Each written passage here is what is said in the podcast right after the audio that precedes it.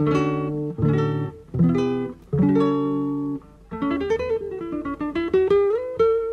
Central 3 apresenta o Cinema Nacional em Revista. É o Central Cine Brasil.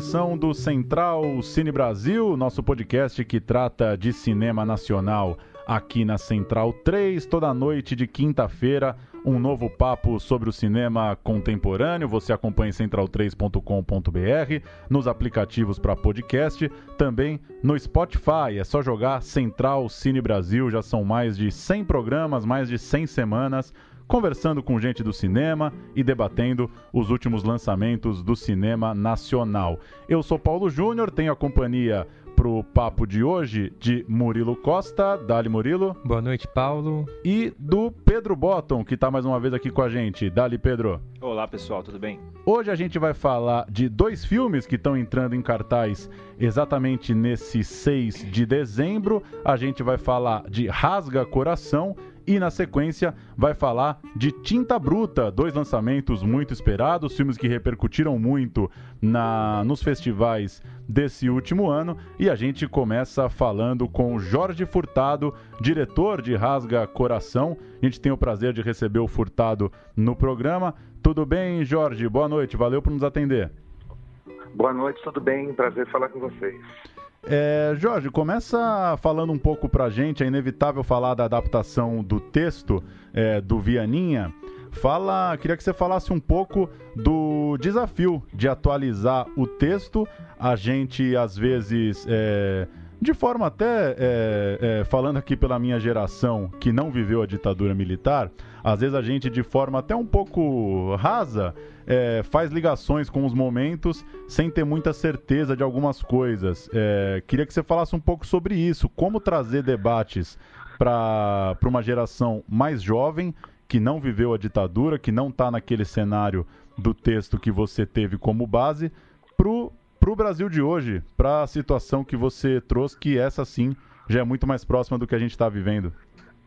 Pois é, o, o Rasa Coração ele foi escrito em 74, Vianinha, que era um ativista político, um cara de esquerda, é, que sempre militou politicamente na cultura, ele termina a sua vida com essa obra-prima dele, que é onde ele identifica um racha, digamos assim, na esquerda, né? quer dizer, uma, uma nova geração é, que está chegando e que contesta a geração anterior e o seu discurso político. Ele, claro, que traduz tudo isso para o seio de uma família, ele era um, um grande especialista na classe média, na família brasileira. E ele, e ele põe dentro de uma família o confronto e o conflito do pai, Manguari Pistolão, que é um militante político, com seu filho Luca, que é um jovem que não acredita mais no discurso do pai. Mas ele conta isso em duas épocas. Ele mostra a maturidade do Manguari como pai com seu filho e a juventude dele como filho e sua relação com o pai. E ele intercala esses momentos na peça. Na no original, aquilo era em 74, enfim, metade do, dos anos 70, na ditadura ainda, e na juventude ele era um militante comunista. Eu vi essa peça em 79 e na época, na época eu nem fazia cinema nem nada e fiquei com ela na cabeça. Ela era um retrato do Brasil daquele momento, né, no final da ditadura, onde estava acabando um ciclo político e começando outro, onde chegava uma nova geração com novas demandas. É, aquilo pareceu datado para mim durante muito tempo. Eu já tinha pensado em filmar, mas mas via e não achava que aquilo era atual. De repente, a peça começou a ficar muito atual. E em 2013, quando jovens foram para a rua com demandas novas, jovens que conheciam só governos de esquerda, porque eram muito crianças quando, quando o PT chegou ao poder, eles estavam na rua protestando contra o governo, um governo democrático eleito. Né? E eu vi que o Rasga Coração estava ficando atualíssimo. Em 2016 eu li de novo, pensei, enfim, agora já dá para filmar o Rasga Coração de novo. Então ele conta essa história, essa história que nós todos vivemos, que são as questões políticas dentro da família, é, separando as pessoas. Quem não, esse ano, quem não brigou com um cunhado, com um sobrinho, com um tio, isso, isso o Brasil está muito rasgado, né? Então, Rasga Coração ficou estranhamente atual. É, Furtado, a sinopse do filme ela é bem clara em ser um filme sobre é, conflitos de gerações, né? A incomunicabilidade, Sim. as dificuldades dessas gerações de dialogarem e de se entenderem. Só que isso também está presente na dinâmica de várias relações ali, né? O Bundinha, em vários momentos, parece estar em outra sintonia do que os amigos. O Camargo, às vezes, fala uma coisa, o pessoal parece que leva para outro lado. O Manguari e a Nena se comunicam muito pouco, né? Tanto verbalmente quanto fisicamente. E também no lado político, né? Quando tem os debates ali, as reuniões da, do pessoal, é, alguém fala, os outros não estão escutando muito, querem mais fazer o próprio discurso do que escutar, né? Você acha que isso é uma, é, uma... constante aí no, ao longo do filme e nas relações em geral? A gente está se escutando pouco? Eu acho, eu acho que sim, eu acho que o filme é sobre isso, sobre a dificuldade de falar fora da bolha, né? Quer dizer, ouvir o outro, ah, entender o ponto de vista do outro. O Luca diz, é do, da peça, a gente vive em duas galáxias. A gente não está se entendendo, a gente não consegue se comunicar, né? Então, o filme é sobre essa ruptura, a história, a peça é sobre essa, exatamente o que você falasse, a incapacidade de, de, de, comunicação de todo mundo, assim, eles não, eles se amam, é, querem ficar juntos, mas eles não se entendem, cada um é, pensa de um jeito e eles não conseguem se ouvir. O Bundinha é um personagem do passado, que percorre as duas épocas, uh, como lembrança do Manguari, e ele é um anarquista, ele é o cara uh, que não que não, se, não quer se posicionar politicamente, ele diz, tem uma fala dele, foge do poder, Manguari. Sentiu o cheiro de poder, chispa. Uh, ele é o cara que não adianta, tem, a fala é impressionantemente atual. Diz, alguma vez a luta pelo poder já ajudou o povo, fora os indicados dos partidos, das famílias de sempre. Essa, essa fala escrita em 74 parece muito atual, né? Então o Bundinha ele é esse cara outsider, assim, é o, é o sujeito o anarquista, né? Enquanto o Manguari é o, é o militante político, racional, coerente e que quer a questão dele é a luta de classe, é salário, é emprego, enquanto o filho acha que a revolução é isso. A revolução é, é alimento natural, é, é, ocupar a escola, é a política de gênero, é vestir-se como de qualquer jeito, como se quiser. E, e esses assuntos morais, os assuntos de comportamento, eles ficam em primeiro plano quando, quando se entra numa disputa política, né? A gente vê que o Brasil, nessa nessa, nesse processo eleitoral ficou mais interessado em questões de comportamento, como kit gay, aborto, religião e tal, do que a venda da Petrobras ou do Banco do Brasil. Então, as, as questões de comportamento, elas, elas vêm para o primeiro plano quando se entra nas disputas pessoais, enfim. Oi, Jorge, aqui quem fala é o Pedro. É, eu queria só falar que é um prazer conversar com você. É, pra, muito do, da minha paixão pelo cinema nacional passa com certeza pelos seus filmes e ah, obrigado. É muito, muito bom ver, ver que você lançou, lança um filme, a gente sempre vai, a gente sempre vai correndo pro cinema para ver. É, eu queria fazer um comentário. É, eu tava vendo aqui dos seus filmes, esse é o único, é o, é o, o primeiro frontalmente político, assim, né? assumidamente um filme que fala de política. O Mercado de Notícias você fez em 2014, que falava de jornalismo, é, você falava também de política, né? Porque é, obviamente a mídia, a imprensa é, é, muito, é um papel importante aí da democracia. É, mas esse é o primeiro que vem que fala mesmo desse assunto, né? E não só seu, do seu com certeza, mas é um, é um assunto um pouco delicado, né? E é um filme que fala sobre uhum. esse dilema da esquerda. É, minha pergunta é, é, assim, se você é de esquerda, se vocês consideram uma pessoa de esquerda, hoje, é, a, a, mesmo esse termo tendo sido tão, tão tão maltratado, se você se considera de esquerda, e se você se sentiu à vontade para falar desse assunto, se foi, se foi gostoso para você, se, foi, se você se sentiu bem falando disso dessa forma. Eu, eu, eu, eu concordo contigo em parte que esse filme é o mais explicitamente político, porque ele, isso está no discurso dos personagens. Né? Esse é o primeiro longa que eu faço, eu fiz o, é o oitavo filme, e é o primeiro que não é um argumento original meu. É um texto de outra pessoa e, e, e é do Vianinha. Então tem, apesar de ser bastante pessoal, eu sinto ele como muito pessoal, é uma história uh, de uma outra pessoa, que era um militante de esquerda. O Vianinha se, se filiou ao Partido Comunista com 15 anos de idade, enfim, e nunca andou de, de táxi, só andava de ônibus, porque dizia que o povo não anda de, de táxi, eu não ando de táxi. Não é essa a minha história, eu nunca fui filiado a partido algum e tenho uma, uma origem muito mais burguesa, talvez, uh, que a do Vianinha, mas eu me identifico com ele pela questão da tolerância. Eu sou, me considero uma pessoa de esquerda, uh, acho que essa ideia de, de que não há esquerda e direita é sempre é sempre de direita. Eu acho que sempre há esquerda e direita, é porque ela muda. O que é ser de esquerda? O que era ser de esquerda na, no, no, final do século XIX, no século XX e hoje. Então, hoje sempre é uma coisa. A esquerda sempre é humanista, pensa no global, uh, enfim, se preocupa em inserir, em dividir renda, em integrar. Essa é a lógica da esquerda, mesmo que as demandas mudem. Pode ser de gênero, pode ser de salário, pode ser de muita coisa, né? E pode ser defesa da natureza, defesa do, da, da comida natural, como, como é o caso do Luca, da alimentação natural, questões de gênero, de comportamento, de sexualidade. Essas são pautas uh, da esquerda, né? e eu me identifico com elas. Né?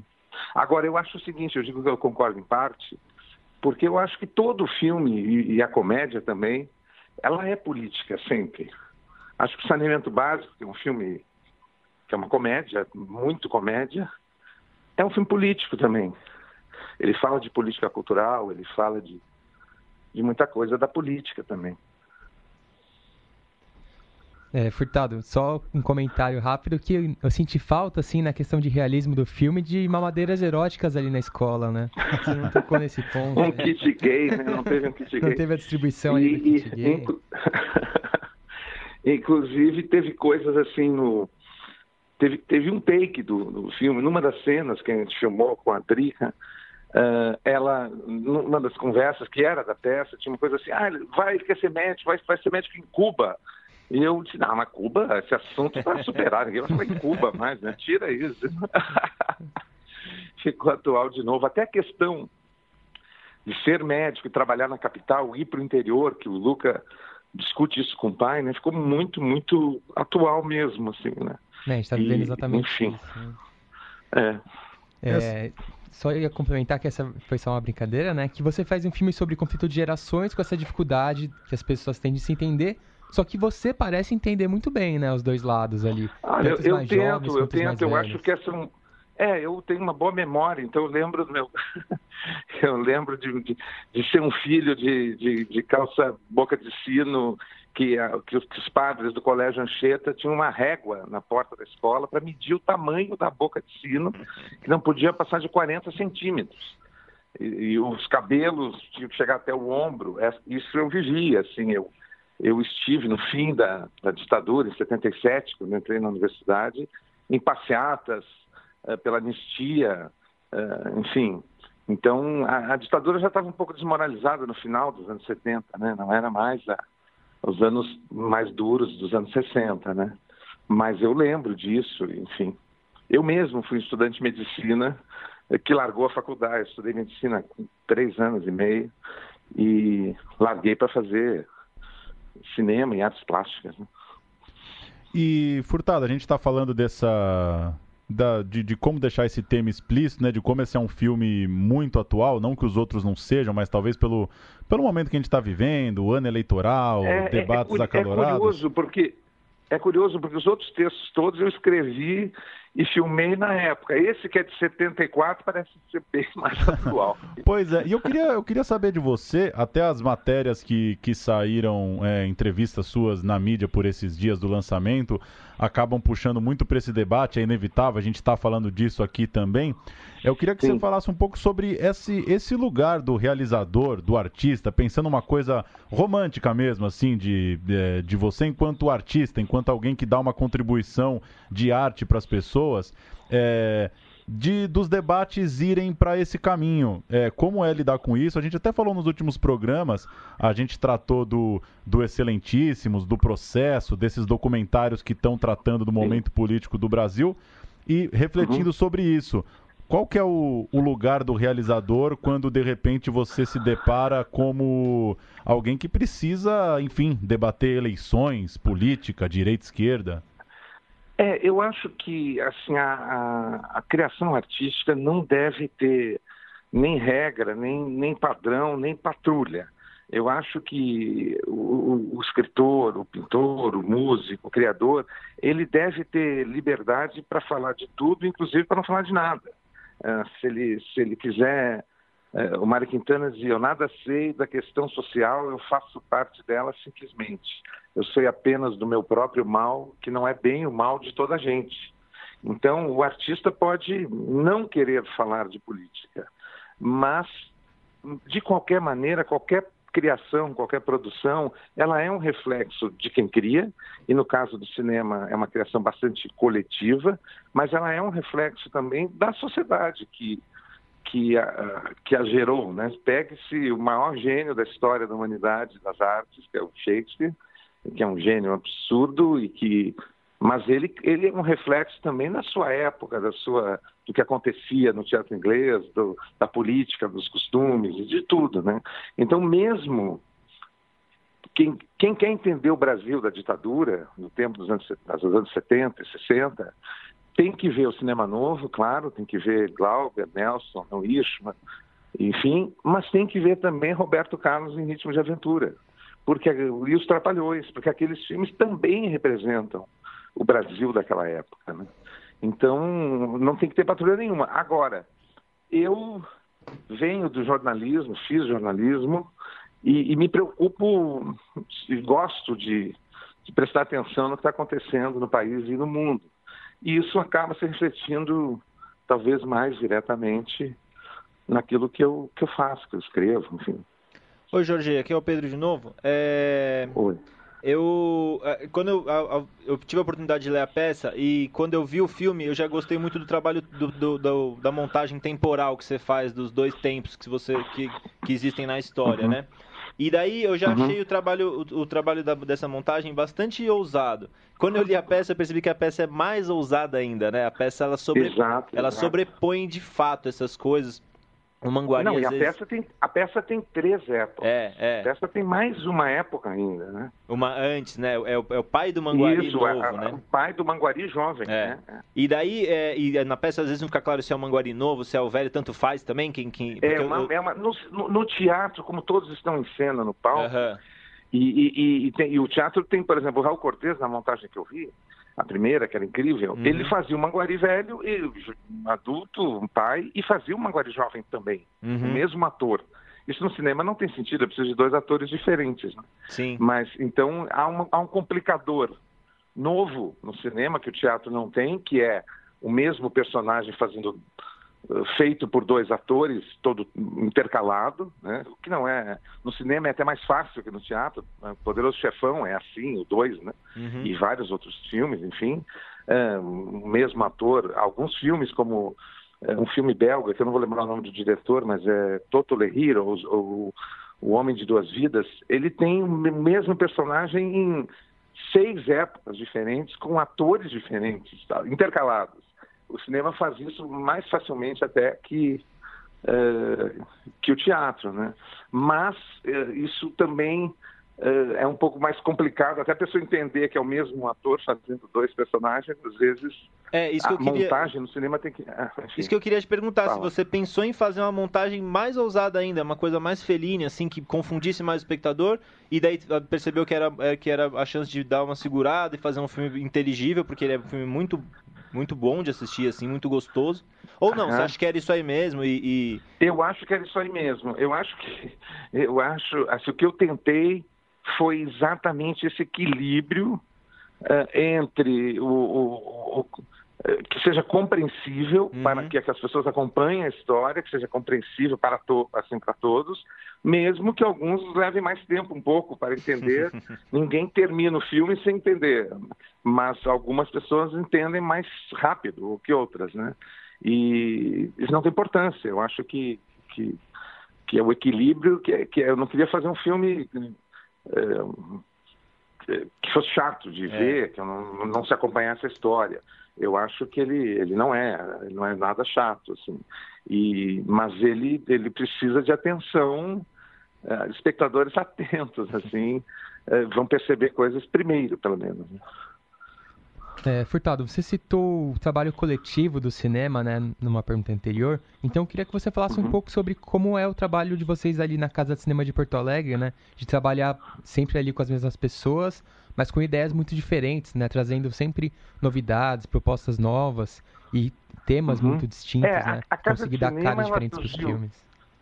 É, a Casa de Cinema surgiu há 31 anos agora, uh, com a ideia de fazer um cinema em Porto Alegre, porque todo mundo queria fazer cinema, tinha, ia para São Paulo, para o Rio, porque lá e a gente queria ficar lá fazendo cinema, né? TV, enfim. E, e, e, sempre foi um trabalho coletivo, assim, que o cinema é muito coletivo, né? Então vocês nunca vão ver num, num material da Casa de Cinema, de um, cartaz nosso, de qualquer coisa que a gente que fez, escrito assim, um filme de Jorge Furtado. Eu nunca escrevi isso em lugar nenhum. Eu sou diretor e roteirista do filme. O filme é da equipe, é de, é de um grupo enorme de pessoas e para o público, o filme é dos atores. Porque o público não sabe, talvez não devesse saber mesmo, da existência de um diretor, de um roteirista e de uma equipe. O filme, a pessoa vê o filme e quem aparece são os atores.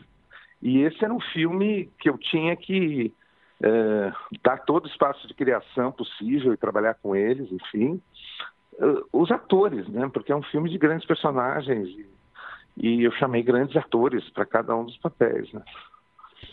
Fazer a, a, última aqui da minha parte. É, Furtado, você tem uma produção ah, muito é muito produtivo para a média do cinema nacional, pelo menos eu, eu quando eu abro a, sua, abro a sua filmografia, isso é o que me parece.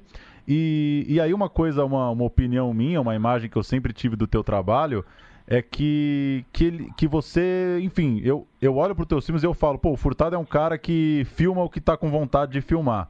É, e por mais que isso pareça meio óbvio, tem, tem gente que acaba se enroscando com projetos que não saem nunca, ou aquela coisa do uhum. filme da vida do cara que demora 10 anos para sair. Enfim, eu queria que você falasse é, praticamente uma dezena de longas em coisa de 17, 16 anos. É, uhum. Como que você. Não, e eu, eu, eu, ah. tenho, eu tenho o meu trabalho mais uh, uh, de, de, uma produção mesmo é na televisão, né? Assim, eu, eu, eu, eu, trabalho na televisão sem, desde que eu, eu comecei na televisão. Eu comecei em 82 na televisão e em 84 no primeiro curta. E nunca parei de fazer TV. Eu faço TV sempre, todo o tempo, junto com os filmes. Esses oito longas eu fiz e 12 curtas Uh, eu fiz fazendo sempre, sempre televisão e eu não considero a televisão assim, ah, eu sou cineasta, mas eu, meu emprego para ganhar dinheiro eu faço TV. Eu faço TV eh, do mesmo jeito que eu penso e faço cinema também. Assim, eu faço Mr. Brown, eu acho que é um assunto fundamental falar do racismo. Quando eu faço Opressão, eu penso na questão da saúde pública brasileira. Uh, enfim, então eu, eu, na televisão eu também penso assim, o que, que eu quero fazer? Claro que sempre considerando que eu tenho que ter um público, assim, eu faço, arte requer comunhão, né? A gente faz para os outros, né? Faz para para que as pessoas vejam, né? Então me preocupo eh, em quem é o público, não para satisfazê-lo, né? Mas como diz Humberto Eco, às vezes para obcecá-lo, né? Pra, o Gil tem uma música muito bonita sobre isso, assim, não é não é o caso de dar ao, ao, o povo sabe o que quer, mas o povo também quer o que não sabe, diz o Gilberto Gil numa música. Sim, e, enfim, eu... a gente é, tem eu, que pensar eu... nisso também. Eu ia perguntar da, na questão de, enfim, é muito difícil a gente falar às vezes sobre o próprio trabalho, mas como é que você localiza assim a sua filmografia é, na contemporaneidade do cinema brasileiro mesmo? Onde é que você vê é, que seus, seus parceiros nessa empreitada, o seu lugar nesse cinema? Porque é muito difícil colocar um carimbo, né? Se o dia que alguém comprar é, não, a caixa penso, Jorge Furtado, eu... é difícil ter um carimbo, né, para esses teus longas. É, tinha um, tinha um, um cara que para mim influenciou muito a, a minha formação e um grande autor brasileiro, que é o Milor Fernandes. O Milor dizia, enfim, um escritor sem estilo. Eu tento que os meus filmes sejam mais diferentes possível um do outro, assim. É, e acho que se tu comparar mercados de notícias, Primavera das Neves, Saneamento Básico, Raso Coração e meu tio Matoncara, eles são realmente muito diferentes, né? E, e, eu gosto que sejam né, bem diferentes.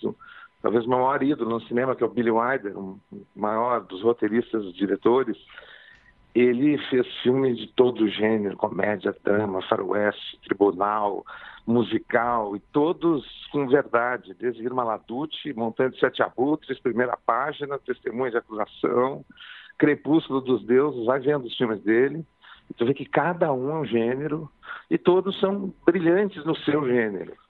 E é, é, a gente tem que se basear em alguém. Assim, eu sempre penso no, Billy Wilder como um grande criador e um cara que faz um cinema popular também. Né?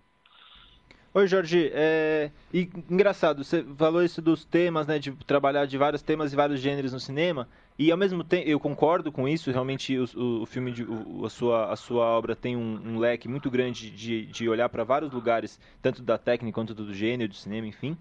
Mas ao mesmo tempo, uma coisa que eu gosto muito desse, do seu filme Rasga o Coração, esse, o seu último filme que a gente está falando aqui, é o recorte que você faz para falar bem, para falar, para falar de fato, com muita atenção de um assunto, assim.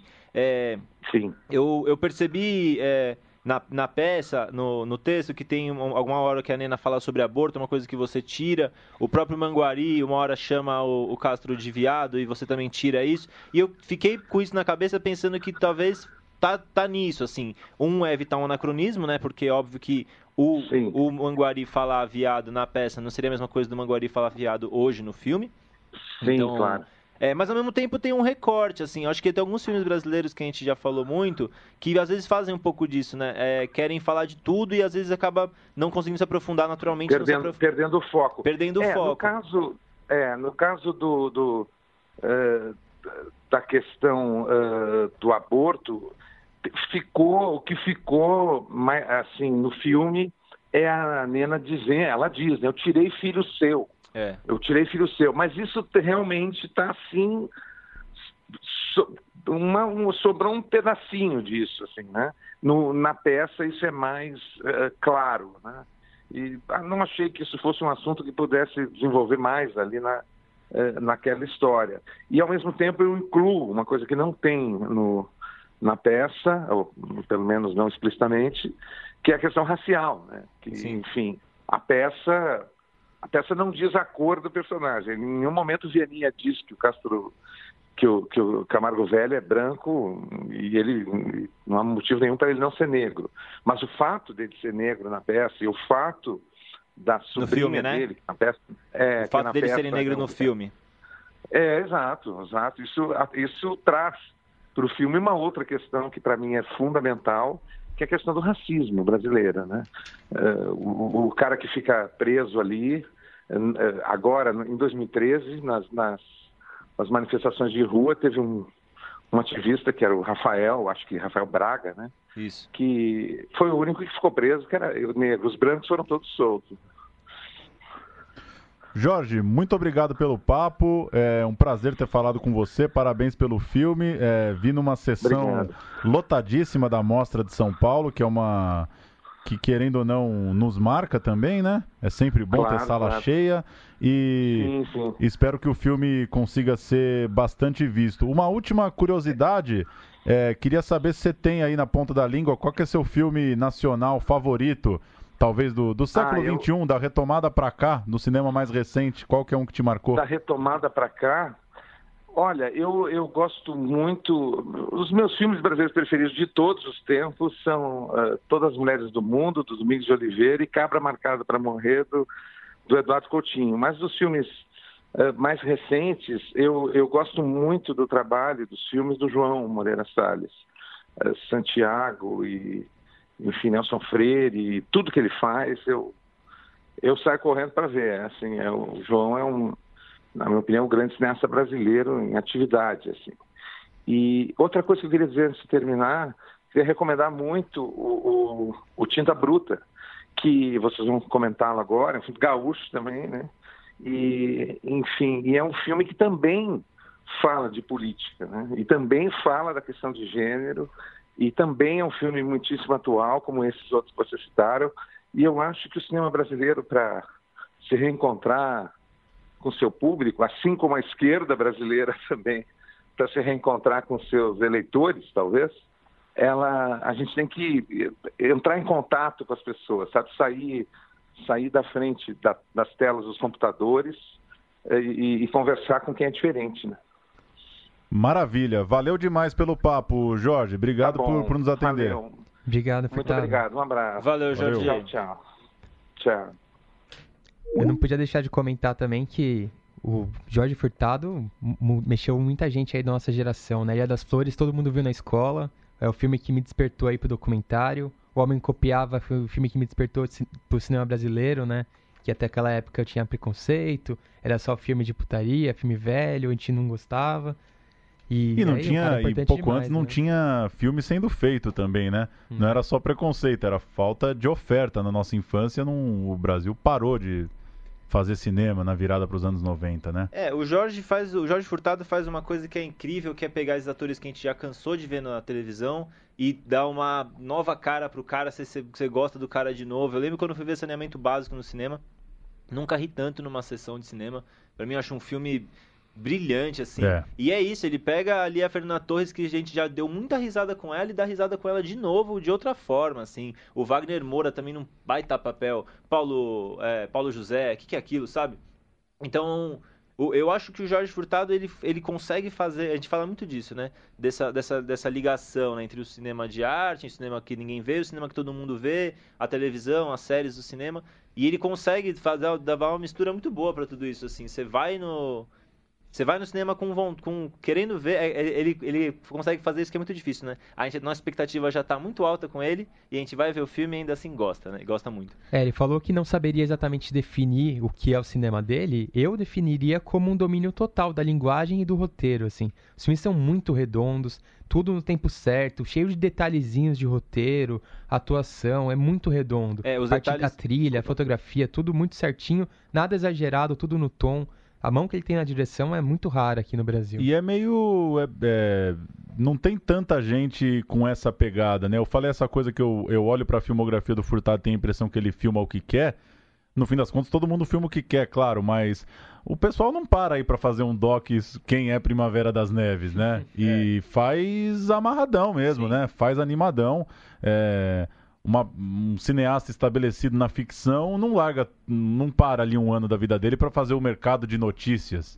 Sim. Que é, é. e, enfim, não querendo aqui criar uma divisão entre documentário e ficção nesse sentido, mas na, na onda de que é, se apaixona pelo projeto que tá na pilha de fazer mesmo, né? É, nunca se amarrou a temas específicos ou a um estilo específico, né? É, não faz para não faz para buscar, né? Ele não faz o filme para buscar alguma coisa. Parece que ele, tem filme que ele faz o que ele quer fazer mesmo, isso que o Paulo falou, é. né? Ele não fez Primavera das Neves para buscar alguma coisa, para buscar, eu digo assim, é, para algum tipo de reconhecimento pré-aprovado, assim, é diferente de hoje em dia eu vim alguém fazer um filme sobre é, enfim, sei lá, fazer um filme sobre o, o, o, Boca e River que não teve lá. Isso aí o cara já faz falando, ah, vou fazer porque o pessoal vai querer ver, porque não sei o quê. Já tem, um, já tem uma, uma, uma percepção é. pré-aprovada. É, despretensioso, no bom sentido, né? Um, acho que é uma carreira. É, não no sentido pejorativo da palavra, no sentido bom mesmo, de é. que não tem. É, que vai tocando com muita categoria diversas coisas, né? E, e faz o... cinemão, né? Fala com o público, conversa é. com o público. E faz TV também, faz com competência, atinge as pessoas. Não é uma coisa limitada. E elevar também o nível da televisão não é pouca coisa, né? Não. Onde tem a mão do furtado ali, nos, na série, nos especiais da Globo, é, vale, vale encostar uns minutos ali, porque não vai vir coisa ruim. É, fez o Doce de Mãe com a Fernanda Montenegro também, que, que foi incensado com, com, com méritos, porque era muito boa a série mesmo. Também, e, e tem isso, né, de você falou, de, de elevar a régua da televisão, claramente, que o Furtado vem fazendo isso há muito tempo. Você falou de detalhe de roteiro, é engraçado, né, porque o, o Furtado tem um uma característica no filme, nos filmes dele, pelo menos, pelo menos nessa primeira fase das ficções, que era sempre inserir alguma coisa muito atual no filme, né? E que isso era o que dava meio que uma liga. Eu lembro no Meu Tio Matou um Cara. Não, é um, é um filme mais antigo dele, um bem antigo, não vou lembrar, é alguma coisa de verão. Houve uma vez dois verões? Isso, que o filme rola inteiro e depois tem uma, uma ligação que é com as pílulas de farinha, as pílulas anticoncepcionais de farinha, lembra dessa história? É. Ele, ele, tra ele traz isso assim, meio, não é, não é central, mas é uma coisa que liga tudo, assim, e, e atualiza o filme. E, e, e, atualiza não, né, ele, ele, ele marca o tempo do filme mesmo. E nesse filme, por ser o primeiro que ele falou adaptado, um roteiro adaptado, ele parece que evita fazer isso, mas o, o roteiro é tão atual que mesmo sem ter esse, que ele falou isso de Cuba, né? Uhum. Ah, não uhum. vou colocar. E, e, mesmo sem ter isso, já tá lá, né? O, é, o texto, o texto e tem um, um ele puxa para isso sempre. Marco Rica e Drica Moraes, golaço, né? Golaço. golaço. Não tem nem o que falar, né? Chay então... Suede, golaço também. Eu queria Chay falar Suede, aqui. golaço. Luiz Arraes também. É que golaço. Golaço pra mim golaço, é o casal, é, não, o Marco bem. Rica e a Drica Moraes. É, trilha a... sonora muito boa, né? Isso. O ator que faz o Bundinha também me chamou muita atenção. Que também achei puta talento. É, porque tem, ele tem essa, essa, essa atuação bem marcada, né? É, que ele faz é, Zorra Total, faz um monte de coisa aí na Globo. Fez, também faz Mr. Brown. Tem essa atuação bem marcada, bem car característica. E no filme ele continua com essa atuação, ainda assim o Jorge traz uma coisa nova. É, ele encaixa melhor no filme essa atuação que, o, que esse ator tem. Me fugiu o nome dele agora. Jorge Salma. Jorge Salma. E então eu acho que isso é, isso é uma coisa que o Jorge Furtado faz muito bem. É um personagem escrachado, que seria um alívio cômico, mas que tá bem encaixado ali, né? Não tá destoando, tá muito bem. E a gente não costuma aqui falar muito de críticas. Eu já falei isso aqui certa vez. Só gosto de trazer crítica é, escrita para o programa quando me irrita muito. e a crítica de hoje na Folha me irritou bastante. Não está assinada para eu dar os créditos, mas enfim, cada um tem o direito de gostar ou de, de não gostar de um filme. Mas eu fiquei, eu, eu, fiquei bem impressionado como, como a visão do crítico, o texto não está assinado, pelo menos na versão virtual aqui. É, só pegar, por exemplo, a última frase do texto diz: Rasga coração não é de modo algum nulo, muitas das virtudes habituais de Furtado estão lá, mas é um tanto frustrante. É, enfim, para quem assistiu o filme, vale. Vale ler, é sempre bom, né? Nem que for, nem que servir como retórica, como reflexão é, eu fiquei bem, fiquei bem impressionado com o viés, é, não sei, de certa forma incompleto que o, que o autor da crítica viu no filme, né? Viu com uma ideia de que parece que, que o filme não chega onde quer e eu saí da sala completamente satisfeito, assim. Acho que tudo que o Furtado tentou deu certo. Aí, gostar ou não é mais pessoal, né? Mas. É, eu vi numa é... sessão com palmas também, o pessoal saiu bem animado. Eu achei o filme incrível. E o tema é compreensível que as pessoas estejam com o pé atrás, né? Discussão política a essa altura do Brasil tal. Mas a hora que você senta ali no cinema, o cara te leva pela mão, né? Sim. É muito bom o filme, entretenimento puro, mesmo com a é. discussão política toda em jogo. É, e o que eu ia, só o que eu ia completar, desculpa, Pedro, é que essa coisa da tratar de política hoje tá um pouco tá fácil de bater, né? Uhum. Em tudo que é arte Sim. que trate de política de forma mais explícita. É, mais então, pejorativa, que... mais crítica é fácil, né? Você ir falar, ah, chega, a gente não aguenta mais, né? É, tipo, Agora... ah, falar que, por exemplo, o personagem principal é, é uma esquerda acomodada, sabe? Usa, usar, usar adjetivos e ideias políticas para tratar os personagens. É, como no fim das contas, não é. Acho que não é isso, né? A, a ideia é você ver se o personagem funciona para a história, né? É, não sei, eu sinto um pouco que, que a gente tem que tomar mais cuidado quando trata de ficção que tem um pé numa, numa realidade política, para não trazer os mesmos adjetivos e aflições da política para o filme, né? Sim. Ah, eu acho que o que é, é aquele clichê da filosofia, né? Que o, o, o, o interessante não é decidir o que é, entre o que é certo e o que é errado, é decidir entre o que é certo e o que é certo. Esse filme faz isso, ele não é maniqueísta. Então você tá, você tá do lado do, do, do, do pistolão, do, do Manguari, depois você tá do lado do, do, do Luca, depois você não tá mais, você tá do lado da, da namorada do Luca, da Milena. Depois você não tá mais. Até a Nena, que, que era para ser. Que parece no começo do filme que vai ser o saco de pancada, não é. Você se, se, se identifica com ela uma hora, ela também tem a razão dela. Então, isso é, é o, o, o, mérito do filme tá aí. O, a crítica, às vezes, parece. Tem gente que é, Parece que às vezes sutileza demais frustra as pessoas, não sei. Um filme que não que ele não está ali fazendo panfleto de nada, a pessoa, não sei que, como que o crítico ou a crítica pode ter achado frustrante esse filme. Também não tem verdades absolutas, né? Todo mundo uma hora tá certo, outra hora tá errado, daí numa discussão fala besteira, na outra fala mal bem. E é? você fica ali meio sem saber para onde ir, né? O filme não te dá a segurança ali de, ah, esse cara é assim, esse cara é assado. A gente vai falar já já de tinta bruta, Paulíssimo, conversar. Amanda? Posso, você me dá o, o prazer de ler aqui o, o prólogo que o Vianin escreveu para a peça dele e que o próprio escolheu não usar por algum motivo que a gente não sabe qual Se é. Se for muito longo, eu vou cortar. Não, não é muito longo, não é muito longo. Posso ir? É o longo quanto? Aqui, um, meia página. Aqui meia página, então vai.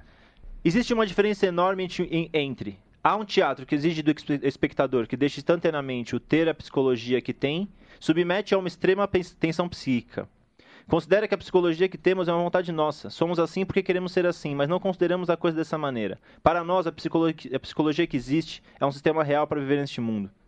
Não podemos pedir, por, pedir, portanto, que você abandone. Você.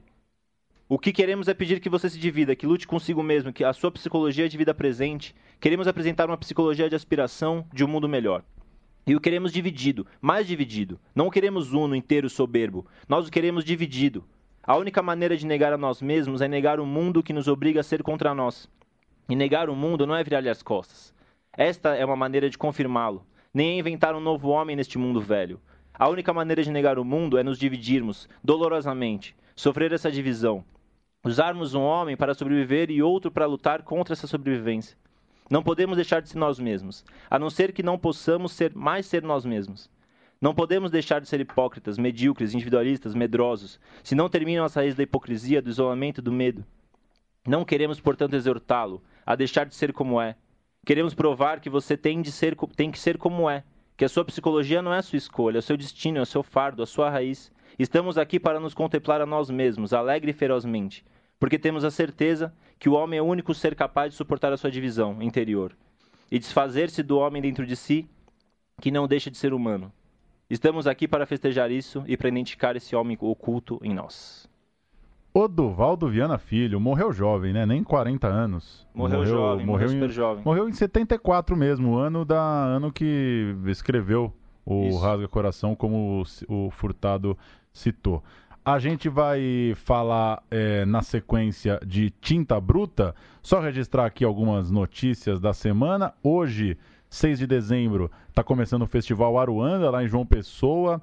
É, muito destaque, sendo, sendo muito falado do Aruanda, porque tem seis longas paraibanos. É, a mostra Sob o Céu Nordestino, que tradicionalmente reúne filmes do Nordeste, dessa vez é, fechada só com representantes da Paraíba o que mostra que o cinema paraibano, que a gente aqui em São Paulo ainda tem um contato pequeno, comparados, né, comparando com o cinema de Pernambuco ou da Bahia, por exemplo, é, também está com uma produção quente. É, vamos ficar de olho o que, que pode despontar lá do Festival Aruanda em João Pessoa. Também nesse 6 de dezembro está começando a 19 retrospectiva do cinema brasileiro, aqui pertinho da gente, no Cine Sesc, na Essa Rua Augusta, sim. em São Paulo. Seleção de longas e curtas de destaque entre novembro do ano passado e outubro desse ano. Sempre vale a pena é, ir atrás da retrospectiva no Cinesesc. Aí vai lá, vê o filme, vai no nosso arquivo, ouve o programa também. Dá para fazer isso boa também. parte dos filmes. Além de Rasga Coração, que a gente falou há pouco, e Tinta Bruta, que a gente vai começar a falar já já, estão estreando hoje também A Mata Negra, um terror do Rodrigo Aragão, em fio, documentário sobre o cartunista, o Enfio, né, o Henrique de Souza, a direção é da Ângela Zoé, e O Beijo no Asfalto, a estreia do Murilo Benício na direção, releitura de uma peça de Nelson Rodrigues. E uma última notícia É, mais para a gente acompanhar nos próximos meses e recomendar a leitura, tem uma nova formatação, o Conselho Superior do Cinema, que é o grupo que formula políticas para o setor. É a primeira vez que tanto a APACE, que é a Associação Paulista, quanto a ABRACE, que é a Associação Brasileira, é, de cineastas não estarão representadas. O Bruno Barreto é o único cineasta que segue no grupo, enquanto o Kaká Diegues e o André Klotzel, que eram representantes dessas entidades, é, tiveram os nomes tirados da comissão. É um grupo de 18 membros, nove titulares e nove suplentes, e a nova configuração, anunciada nessa semana no Diário Oficial do governo Temer, manteve só três antigos titulares, ou seja, dos 18 tem 15 novos nomes. E a repercussão se dá porque tem gente ligada à Netflix, a representante de estúdios norte-americanos, profissionais que já representaram empresas como Google e Facebook, representantes, enfim, com interesses eh, comerciais estrangeiros e o momento é de, de certa apreensão do, da classe brasileira, de certa expectativa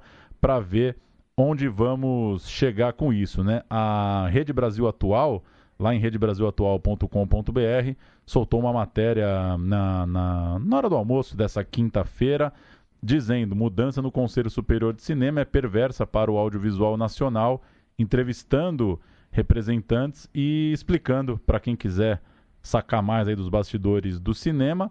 Principal questionamento é que há debates né, sobre o mercado no Brasil, por exemplo, a legalização, a, a organização né, do, dos serviços de VOD, a, a, coisa da cota de tela, por exemplo, do, da participação do cinema brasileiro obrigatória em exibições, é, regulamentação de empresas estrangeiras, enfim, tem uma série de detalhes que, para muita gente do cinema nacional, quando o Ministério sinaliza com players estrangeiros, ele está mostrando quem vai mandar na parada, né? Então é um, um momento de apreensão. Vale a pena entrar lá na, na Rede Brasil Atual. Vou deixar o link também na descrição do programa, na Central 3. E a gente vai acompanhando, né? Também não, não sei exatamente qual vinha sendo a influência do Conselho nos últimos anos, mas se a gente vive um momento de incerteza política e um conselho, uma, pessoas que são consultadas para debater a política do audiovisual, é, tá trocando cineastas brasileiros por players internacionais, a, a, acho que a preocupação é legítima. É, acho que é para ficar com os dois pés atrás e mais uma mão atrás também, fazer uma posição meio estranha, assim, porque é bem esquisito. A gente não sabe como que eram as reuniões antes, como você falou, mas é estranho você pôr esses interesses comerciais em jogo quando a gente está tratando de arte, né? É, o Klotzel, que é um desses que era do conselho, na entrevista dele aqui para a Rede Brasil Atual, ele diz: não é possível que o Brasil, com 200 milhões de habitantes, renuncie à possibilidade de fazer cinema e TV, e estarão renunciando. Os produtores independentes, por maiores que sejam, são todos pequenos. Até a Globo fica pequena quando você começa a colocar Apple, Amazon e Netflix. Fica nanica. Ou seja, é uma preocupação de que se a gente vai debater regulamentação, VOD, cota de tela e a gente está chamando as gigantes gringas, pode ser que o no mínimo é para suspeitar que uma soberania nacional ou que uma ou que um espaço para o cinema nacional possa estar sob risco. É, veremos. O que eu acho complicado também é, eu não sei como qual é a sazonalidade que troca isso, mas é no apagar das luzes aí, né? Finalzinho... Eu acho que é, é, as entidades elas indicam os candidatos, tipo, então isso é para uma gestão 2019-20. Isso, mas mas a... a... questão é que quem tava, eles trocaram praticamente todo mundo da gestão 17-18. É, então, curioso, assim, é precisa trocar todo mundo, você é uma fazer uma troca tão grande no, no, no final de governo num governo com pouquíssima aprovação, que foi esses dois anos de, de Michel Temer aí, é complicado, sabe? É, ele já, ele já, já deixa de um jeito, parece que para depois ver se piora, sei lá, sei lá é, é, complicado demais. O Klotzel disse também, né, que essas empresas atuam no Brasil ainda sem regulamentação, né? Google Play, Netflix, Sim. iTunes, coisa e tal. E ele deu uma. E ele disse que é, por causa da discussão sobre como vai dar essas regras, ele acha que os nomes foram tirados, né? É, foi uma forma de, enfim, Sim. tirar, calar os defensores do cinema nacional. Deixa eu só falar aqui desse texto que eu li, é, da edição que eu li, que é uma edição de uma editora que chama Temporal, uma editora sobre teatro, que publicou agora, junto meio junto com o Rasga Coração do filme que a gente conversou aqui, dirigido pelo Jorge Furtado, publicou a peça do Duvaldo Fiana Filho e também um dossiê de pesquisa interessantíssimo aqui. O, o, o Duvaldo fez uma pesquisa extensa demais para falar sobre as gírias que ele usa, usa as referências que ele usa durante toda a peça e que o Jorge trouxe para o filme algumas. Então, quem gostar do filme, eu tenho certeza que muita gente vai gostar, vale a pena ir atrás dessa leitura aí. A gente vai agora falar de Tinta Bruta. Infelizmente, por um problema técnico, não conseguimos contato com o diretor Felipe Matzenbacher, que assina a direção do filme junto do Márcio Reolon. Mas, como a gente tinha anunciado de começo que falaríamos sobre as duas produções gaúchas, a gente deixa aqui nossas impressões de Tinta Bruta e a conversa com o Felipe e o Márcio fica para uma próxima. Temos agora também a companhia de Lucas Borges. Olá. E aí, o Tinta Bruta premiadíssimo, né? Venceu o TED Award lá em Berlim. É... Ganhou é, prêmio no, na Mostra Panorama também, venceu o prêmio em Chicago, prêmio do júri especial, prêmio em Guadalajara, no Festival do Rio desse ano foi eleito o melhor filme na Mostra Premiere, ganhou o melhor ator com Chico Menegá, melhor ator coadjuvante, Bruno Fernandes, premiadíssimo de fato. E a mesma dupla que lançou Beira-Mar em 2015.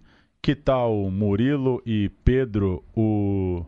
as impressões aí do gente, Tinta Bruta? A gente conversou, inclusive foi em um programa só, né, com dois filmes que falavam sobre juventude, internet e as relações modernas aí, né?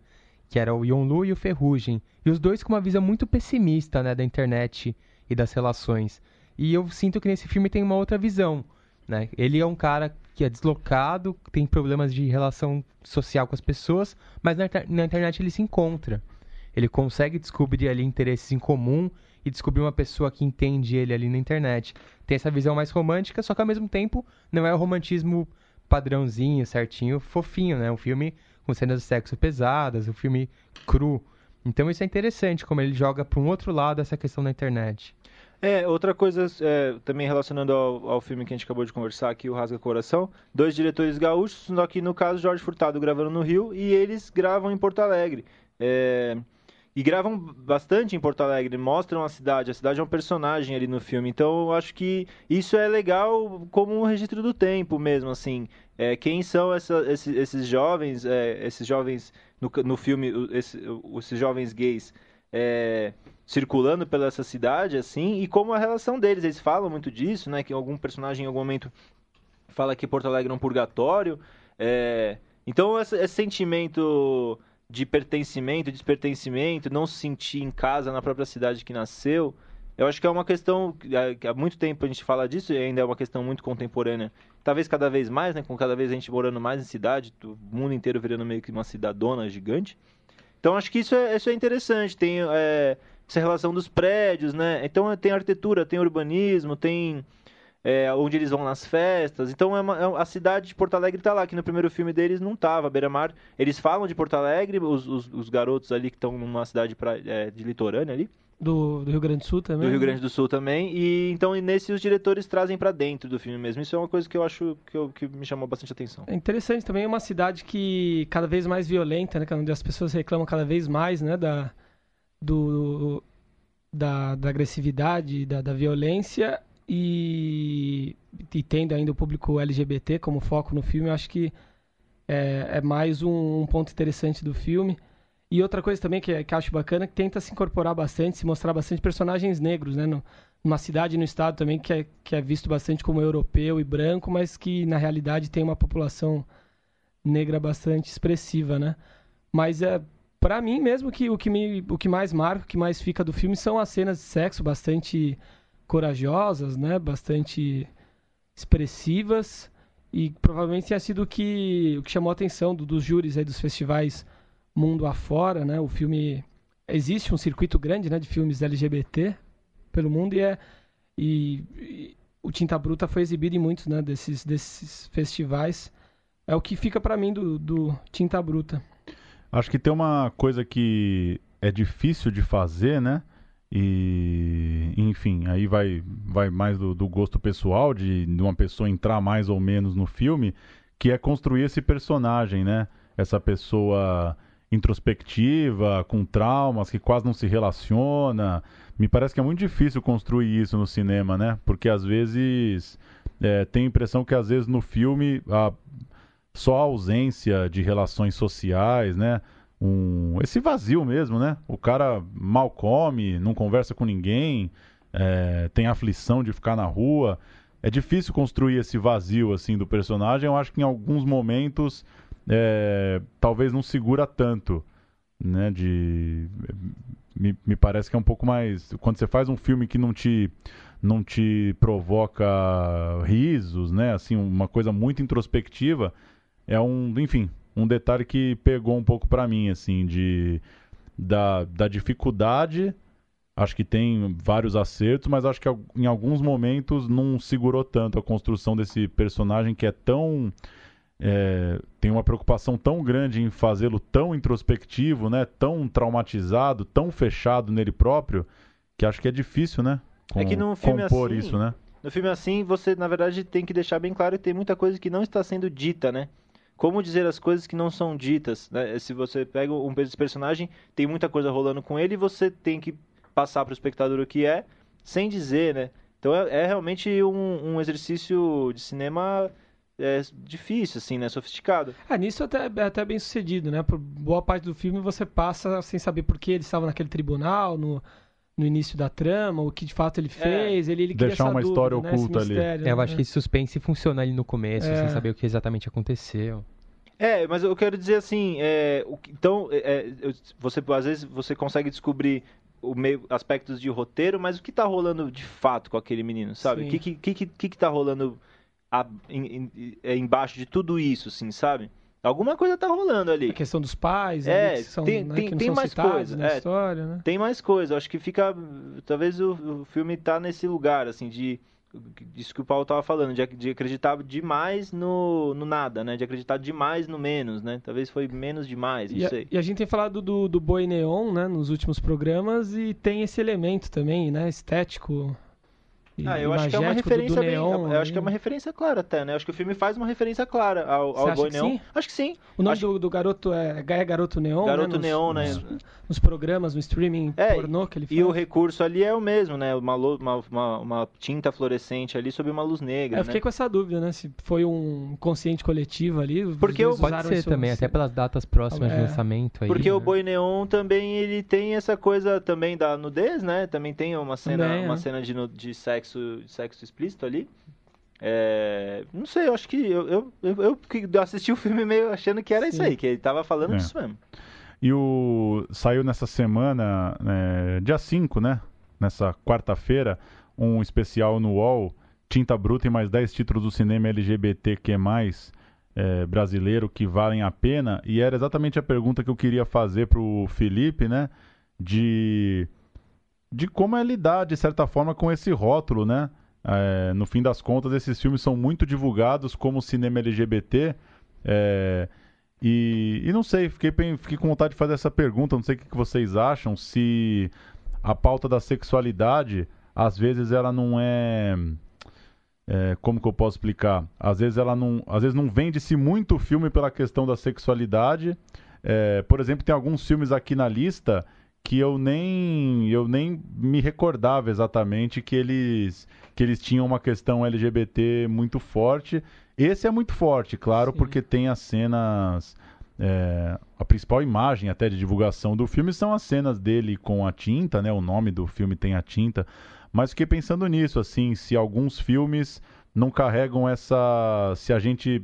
a imprensa crítica não bota esse rótulo também de forma um pouco. É marcada demais. Que, o fato de, de existir um, uma mostra LGBT dentro de um, de um festival, né, e de ter essa, essa sessão é algo questionável também, mas é, a partir do momento que é um, uma luta, é um, uma questão urgente né, na, na, nossa sociedade, eu acho que, que é válido, até os filmes serem rotulados assim, né, e, enfim, acredito, enfim. É, a gente estava conversando um pouco sobre isso, eu lembro da época que eu trabalhei em locadora, é, meu pai falando bastante comigo sobre isso, assim, que que deveria ter a prateleira LGBT, assim, porque é, é, isso faz muito tempo, né? Então, é, ali meados de, dos, dos anos 2000. E, e acho que tinha uma. Eles, o, o, público LGBT sente muito órfão às vezes, meio que dá uma cansada, sabe? Você vê 10 filmes e 10 filmes nem tocam nesse assunto, sabe? Sendo que é um assunto importante demais nas sociedades, assim. Então acho que falta. Tem uma. uma eu, acho que o público passou por uma época mais órfão e agora tem uma questão de existência, de, de reconhecimento e, e poder é, saber que você está indo ver aquilo mesmo, assim. Então, de pertencimento mesmo ao filme. É, mas, óbvio, acho que é, uma, é um, um, um dos aspectos do filme, né? Não é o gênero. Acho que a gente talvez pudesse evitar de chamar que é um gênero. Não um gênero, né? É um lugar, né? Quase, quase, quase como filme preto e branco, né? Não um gênero. É um lugar, Sim. é um tipo de cinema. Então, como também existe o cinema feminista, existe o cinema é, da causa negra, antirracista, existe o cinema é, que teve alguns exemplos recentemente falando sobre deficiências, é, deficiências diversas, né? Então, um filme com pessoas com síndrome de Down, filmes com pessoas com deficiência motora. Os políticos, né? É, então, a causa palestina. É, eu acho que são assim, que não é o gênero do filme, mas é, acho que é legal é, é, pontuar isso, assim, até para ter uma questão de identificação. Ah, tá, esse filme fala disso. Esse filme, esse filme, às vezes o filme nem fala disso, mas o filme reconhece que isso existe, né? Então, e, e que isso já, às vezes já é, é, isso que, é isso que é importante, né? É, o importante mesmo é a representatividade, né? Sim. É você não ter o filme LGBT só quando isso é muito importante pra trama. Você ter personagens LGBT que são pessoas comuns, é. tendo ali a sua vida. Ou você ter, por exemplo... Não estereotipados, né? É, que é o que a gente tá custou muito tempo no cinema, né? aquilo. né? Ele tá ali por, porque Até faz porque parte quando do é apresentado de, de, uma forma sutil, né, menos é, panfletária, a coisa fica até mais agradável e eu acho que entra até mais na, na cabeça das pessoas. Ela se torna mais agradável, é. mais bacana e tá, talvez até militante, de uma forma. É. Pela questão militante, é mais, é mais útil também. É, às vezes eu acho que, acho que tem lugar para tudo. Tem lugar que tem que ser mesmo. É, é chutar a porta sim, mesmo sim, e mostrar uhum, mesmo. É, que, e, é, e, é sobre isso, sabe? Mostrar. Trazer complexidade, porque assim, às vezes a sutileza faz com que você passeie meio por cima, né? Às vezes é legal os filmes que entram mais profundamente, que eles mostram também o preconceito que existe dentro do, do universo LGBT, o preconceito é, entre o, o rapaz mais afeminado, o rapaz menos afeminado. É, tem alguns filmes, agora me, me, me foge um pouco, mas eu lembro de ver um filme israelense que falava muito sobre isso.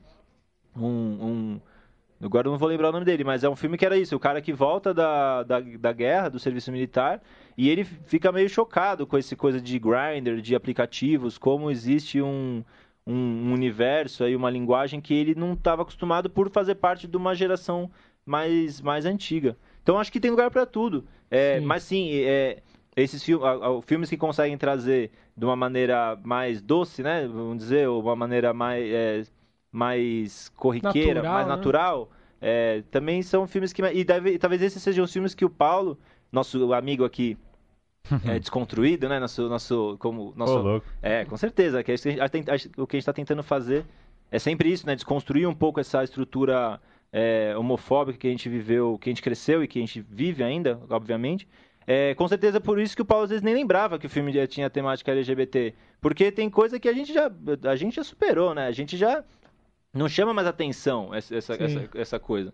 Então... É, vai chegar uma hora que, que vai ser isso, né? Vai, é, vai deixar sim. de se tornar um, uma questão e, e vai ser deglutido ali é. com o filme naturalmente. Né? É, a, gente, é, a, gente não vê, a gente não vê um filme... Você não vê ele em conflito com a questão de ser gay, por exemplo, é. né? Ele tá bem resolvido, a gente tava comentando bruta? isso aqui antes, é. Sim. Ele não tem meio que ele descobrindo que é gay, não, ele já tá ali na situação Só imerso. sofrendo com, já é um passo com além, né? né? Sim, então já tá um passo além, já é, é, um segundo... E aqui na lista tem até um filme que a gente falava antes do programa, que é o Corpo Elétrico, do ano passado, Sim. que eu acho que ele consegue juntar tudo isso, né? Com humor, é... né? Tem a questão do humor. Eu acho que ele consegue ter as suas partes de leveza, das pessoas saírem do trabalho é. e irem encher a cara, e a, o assunto sexualidade não tá em pauta, Forma né? integrado com o resto ah, da sociedade. Sim. É, enfim, o, o, protagonista é gay e ele no trabalho não, to, não, não. esse assunto não está em pauta, né? Em ele nenhum tem, momento é um problema, é uma Ele questão, tem né? seus problemas de trabalho normais ali. É. É, e ao mesmo tempo tem os seus momentos de marcar mais também a questão, né? De sexualidade, dos Sim. caras que ele sai, dele se questionar se ele tá muito na noite, saindo uhum. com muita gente ou não. É mesmo o Looking for Bill, o documentário que, que falava do, dos jovens que acampam em frente, em frente especificamente do show da Beyoncé, nesse caso. Esse é muito bom, Muito hein? bom e ah, nem é a questão do, do, do homossexualismo que está oficialmente em pauta, mas acaba se tornando também um filme a respeito disso, né? Bom, semana que vem a gente grava nosso último programa da temporada com as listas aí, os debates sobre os melhores filmes do ano. É, Enfim, teremos aí uma hora de discussão, mesa cheia, para todo mundo lembrar as coisas que viu, as coisas boas e as coisas péssimas Não do boas, cinema nacional. É, Existe isso pra gente? Vai ter Não essa existe. Aqui não, não, não existe. vai ter. Aqui não existe. correndo contra o tempo aí para assistir vários filmes que ainda estão faltando e vamos se preparar, hein, meu, trazer uma listinha aí, Não, tô com a uma, lista aqui do que falta, igual dar você. uma aí, pesquisada. Vamos nessa. Valeu, até semana que vem. Um abraço. Valeu. Valeu, galera. Um abraço.